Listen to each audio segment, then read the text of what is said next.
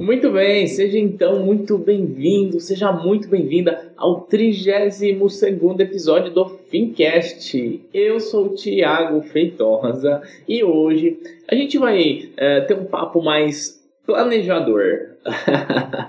Ó, o tema do nosso episódio hoje é 5 passos para você alcançar a liberdade financeira em 10 anos. Então, vamos lá. Eu quero começar esse episódio falando uma coisa bem interessante. Há pouco tempo, há pouco tempo, a gente começou a publicar o Fincast aqui toda semana, certo? Há pouquíssimo tempo. E olha só, hoje nós já estamos no 32 episódio. Que legal! Então, isso é um trabalho que a gente vem fazendo consistentemente e isso tem me ensinado muita coisa e pode te ensinar muita coisa. Então, vamos lá bater um papo sobre isso hoje.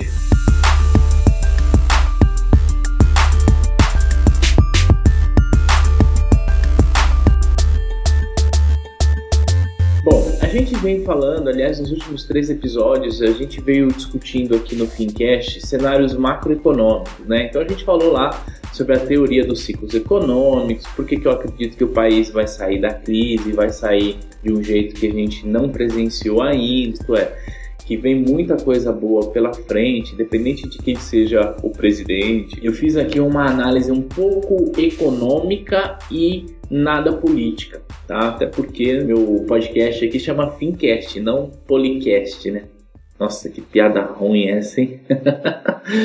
Bom, mas enfim, vamos falar. Já que a gente acredita que virão boas oportunidades, que virão bons ventos nos próximos anos, e quando eu falo próximos anos, eu estou falando aí 5, 10 anos, tá? Não tem uma visão de curto prazo. Então, vamos entender como que a gente pode se organizar para que nessa próxima leva boa da economia a gente possa alcançar a nossa liberdade financeira. E antes da gente começar, eu quero fazer um aviso importante. Quando eu falo liberdade financeira, eu não estou falando para você ficar lá igual aquele bonequinho do pica-pau, pensando em arte, mansões, mulheres, nada, nada disso. Liberdade financeira é você ter uma renda passiva que pague todas as suas despesas mensais. Ponto. É você ganhar dinheiro sem fazer nada. E não tem nada de errado nisso. É você acordar e você olhar na sua conta e falar: opa, peraí, já ganhei um dinheiro enquanto eu dormia. Isso é liberdade financeira. É você não precisar empreender o seu tempo e a sua energia para ganhar dinheiro. Você sim vai continuar produzindo, vai continuar trabalhando, vai continuar fazendo aquilo que você gosta, mas você não estará preocupado, não estará preocupada em pagar dívidas, porque elas já estarão pagas com as suas rendas passivas, rendas, não renda. Isso mesmo, no plural. Então vamos lá. Óbvio que o primeiro passo para você conseguir isso é você é saber exatamente onde você está, né? Então esse primeiro passo nem faz parte dos cinco passos, porque ele é um pouco óbvio. Ora, você precisa ter o seu orçamento, o seu planejamento. É saber o quanto você tem, quanto você ganha, quanto você deve. E para isso você vai ter que sentar, olhar lá para o Excel da vida. Se você não manja de Excel, ok. Vai lá, pega um papel e uma caneta e escreve tudo quanto você tem, quanto você deve. Faça um balanço financeiro de sua vida. Bom, isso aqui é simples. Sem isso, não dá para seguir os cinco passos que a gente vai discutir agora. Portanto, se você não fizer esse passo inicial, desconsidera tudo que eu vou falar daqui para frente, tá bom? Pode encerrar o podcast e ir para casa ver outra coisa. Mas vamos lá. O primeiro passo é a gente entender o seguinte: acabe de uma vez por todas com a recompensa imediata. E aí talvez alguém fale assim, Thiago, mas peraí, como assim? Quer dizer que eu vou trabalhar, vou aqui ficar igual um doido aqui, uma doida trabalhando no meu emprego ou na minha empresa, para eu não conseguir ter as coisas que eu quero? Pera aí, tá errado, tá mesmo? Eu não disse isso.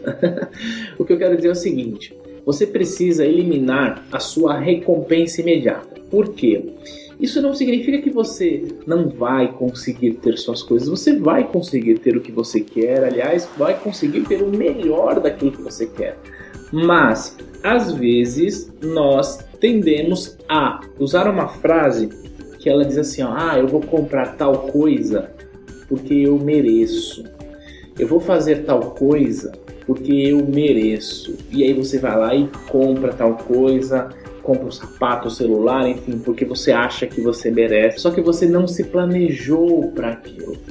E toda vez que você diz eu mereço e você toma uma decisão hoje sem planejamento, você adia o seu futuro. Então a ideia é que você tenha sim as suas recompensas imediatas, as suas pequenas conquistas, as suas grandes conquistas, mas que essas conquistas sejam planejadas, tá? Ou seja, que você não saia por aí torrando o seu cartão de crédito pura e simplesmente porque você merece.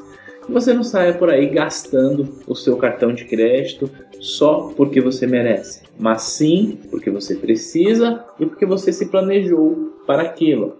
Ou seja, aquela viagem dos sonhos, aquele celular novo, aquele computador novo, aquele carro novo, isso é uma conquista que não deve atrapalhar o seu futuro financeiro. Portanto, você precisa se planejar para isso. Então, se você hoje quer, por exemplo, trocar de carro e com isso você está trazendo uma dívida que vai pagar por anos a fio, você está tendo uma recompensa imediata e isso está trazendo um ônus ao longo dos anos. E esse ônus é muito caro, ok? Então repense as suas recompensas imediatas.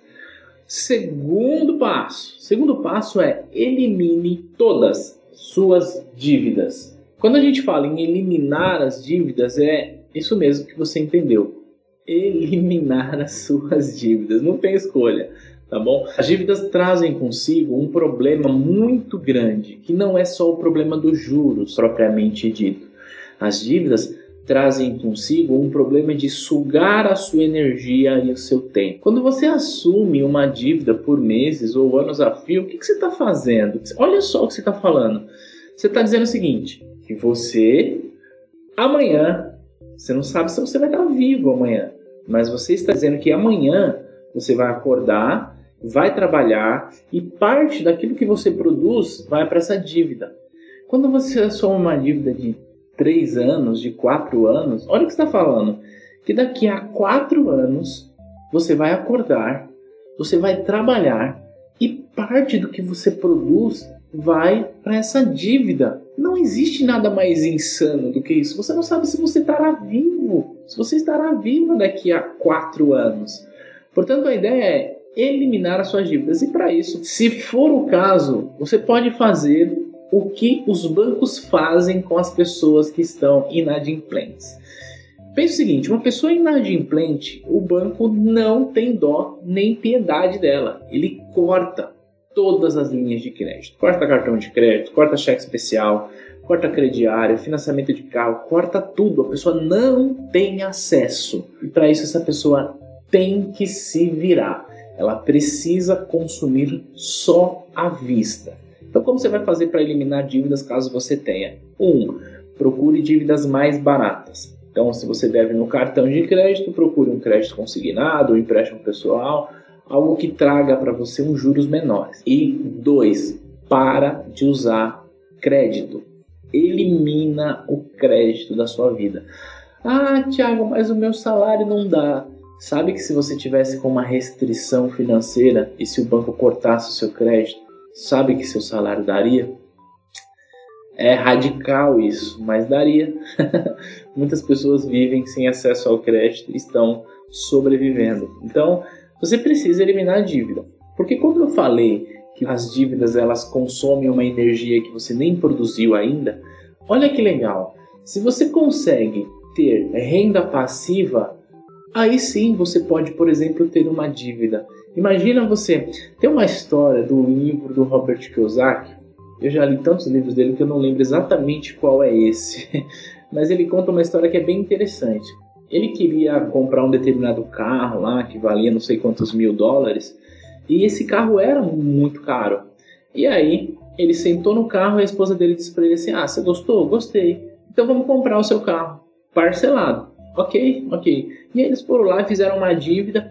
E aí imediatamente ele foi atrás de um imóvel, comprou esse imóvel financiado, Olha que loucura!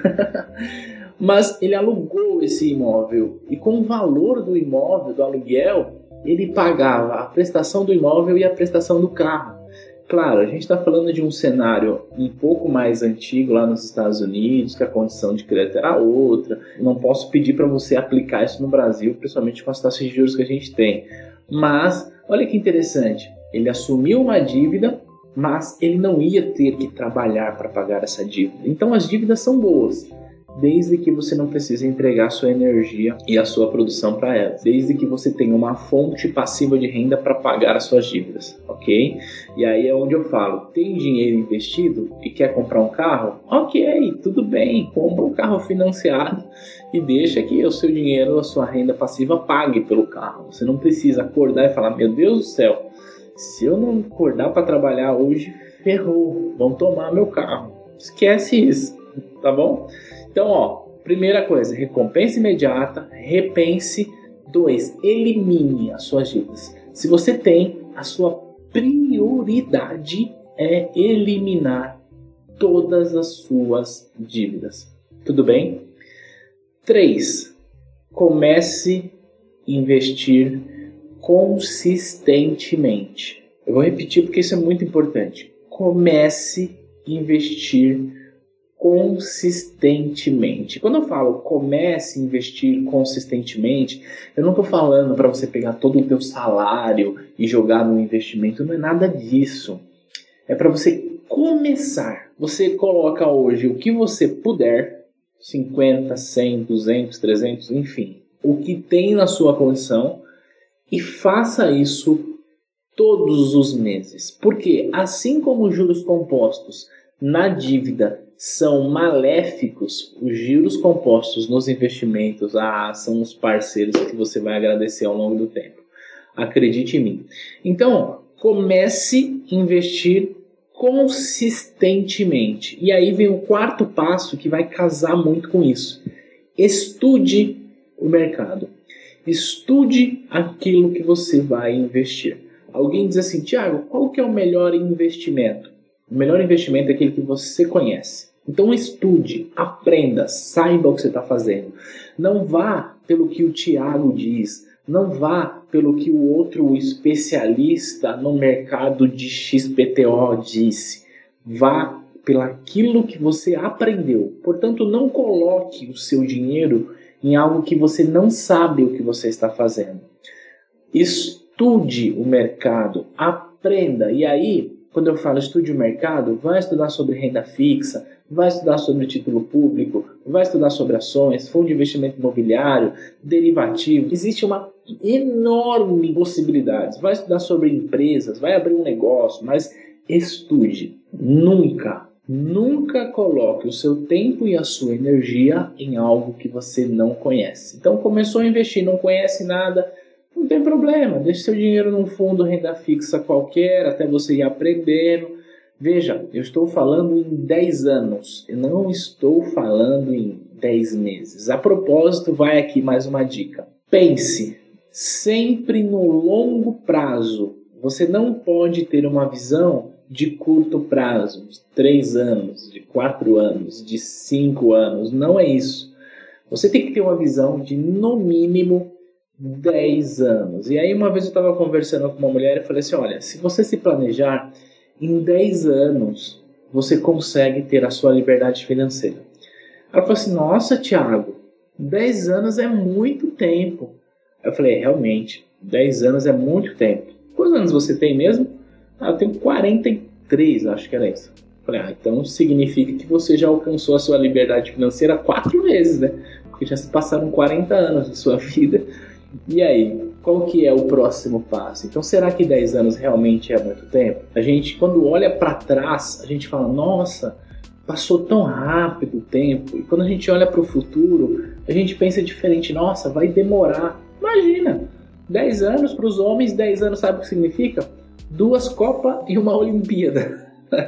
Pronto. 10 anos para os homens, sabe o que significa? Duas Copas do Mundo e uma Olimpíada. Passaram muito rápido, muito rápido. Tudo bem? E vamos lá para a última dica. A última dica é: viva sempre abaixo de suas possibilidades. Sempre. O grande mal da classe média é que ela começa a ascender economicamente, então ela já começa a viver dentro dessas condições.